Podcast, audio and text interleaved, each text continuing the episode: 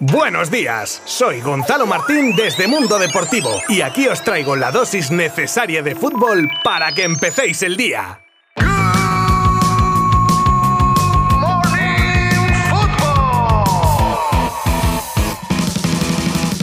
Hola, ¿qué tal? Muy buenas. Viernes 17 de junio, ya a las puertas del fin de semana, y os contaba ayer que íbamos a cerrar con un montón de noticias y el que avisa no es traidor. Hablaremos de la asamblea del Fútbol Club Barcelona celebrada ayer con palitos, acuerdos y más cosas. De la renovación de Gaby que está muy muy cerca de producirse, las razones del no de Mbappé al Real Madrid, en palabras de su presidente, y bastante noticia relacionada con el mercado, con unos cuantos nombres propios. Os habla Gonzalo Gonzalo Martín desde Mundo Deportivo y comenzamos ya nuestro último Good Morning Football de la semana.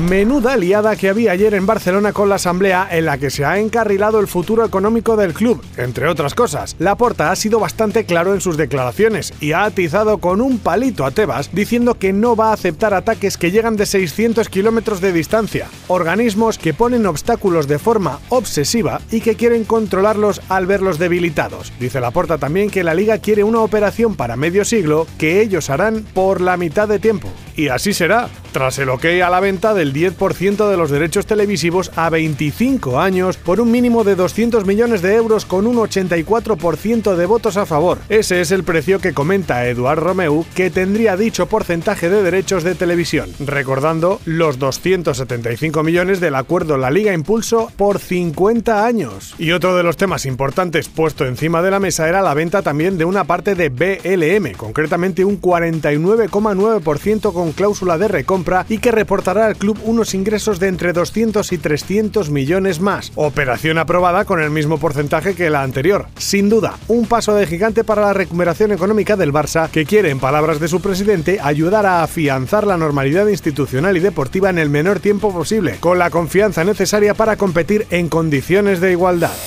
Y en otro orden de cosas, durante el acto tomaba la palabra Joan Gaspar, que le pedía a la porta un homenaje para Leo Messi. Continuaba alegando que el argentino es patrimonio del Barça y se merecía una despedida teniendo para el recuerdo todo lo que le ha dado al equipo culé, siendo su salida injusta para un mito como él. La porta respondió: Me tiene triste desde que pasó. Es un tema en el que todas las soluciones que haya para hacer un reconocimiento a todo lo que Messi ha dado me apunto. ¿Las lidero o voy detrás de quien las lidere? Cumbre decisiva la que se produjo también ayer entre Iván de la Peña, representante de Gaví, y el Fútbol Club Barcelona, que deja muy cerca la renovación del joven centrocampista sevillano. Todo tras el viaje a Sevilla de De la Peña para llevar y analizar la oferta del Barça con la familia de Gaby y regresar a Barcelona con buenas sensaciones. Una oferta, como ya sabemos, en la línea de la ofrecida ya al renovado Araujo, faltando únicamente algún que otro detalle. De darse la siguiente noticia o rumor, yo creo que sería un bombazo, y es que cuentan que intermediarios de Dani Alves habrían ofrecido los servicios del brasileño a nada más y nada menos que el Mallorca, ya que, aunque actualmente cuenta con Mafeo y Gio González en la misma demarcación que Alves, aún no saben si continuarán o no, ya que tienen algún que otro pretendiente. Todo con tal de llegar en forma al Mundial de Qatar, objetivo prioritario de Alves. Uno de los momentos de la semana, sin duda, informativamente hablando, ha sido la entrevista a Florentino Pérez en el Chiringuito, y desde luego no dejó a nadie indiferente con sus respuestas. Pero hoy vamos a comentar lo que dijo sobre Mbappé y los motivos por los que no fichó por el Madrid en enero. Presiones políticas, económicas, le escuchamos que su sueño era el Madrid, cosa que entendíamos. Y bueno, como 15 días antes, pues, pues, pues como yo, que como que cambió de, la situación. ¿Por qué? Yo creo que es por una presión, por un lado política que tuvo y por otro lado también me imagino que económica, pero que cambió seguro y entró como en un bloqueo y bueno, pues debió salir por lo que él creía que era lo más fácil también para desbloquear.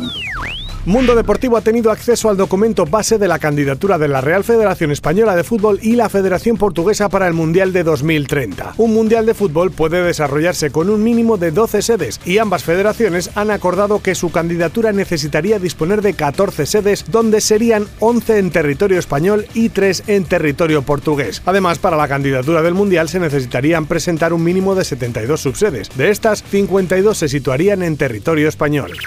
Ya os contaba esta semana la situación tan indefinida, podemos decir, en la que se encuentra Marco Asensio respecto a su futuro, pues en esa incertidumbre aparece la Juve que ha echado el ojo encima al mallorquín ante la posible no llegada de Di María al equipo italiano. Vamos, tener el plan B. Otro equipo interesado y que se encuentra a la espera de la decisión que tome el atacante del Madrid es el Arsenal, con un Arteta que lo querría sí o sí.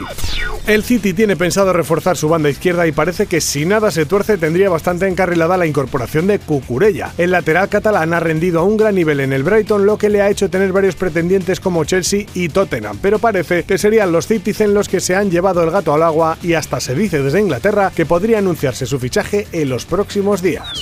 Con la victoria del Milan del último Scudetto, el Inter como buen vecino rival se ha propuesto arrebatarle el título a los rosoneros y para ello pretenden formar un tridente de lujo que pueda además llevar al equipo a cotas más altas a nivel europeo. Según la Gaceta de lo Sport, esta estaría formada por Lautaro Martínez, Lukaku y Dybala. Si se confirmasen estas llegadas, faltaría por ver qué hace el Inter con Joaquín Correa y Checo ante el overbooking atacante.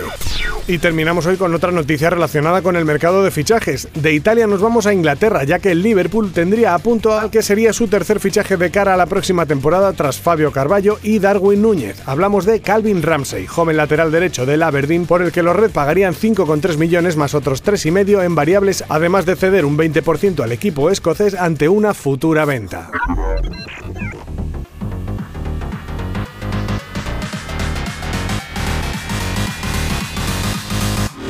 No puedo decir más que muchas gracias por haberme aguantado una semana más contándoos lo más destacado del mundo del fútbol. Y tranquilos, que el lunes volveremos con más cosas. Y por aquí os espero. Este fin de además conoceremos al equipo que completará la Liga Santander la próxima temporada. Tenerife, Girona. El lunes os lo cuento. Abrazo virtual. Buen fin de semana.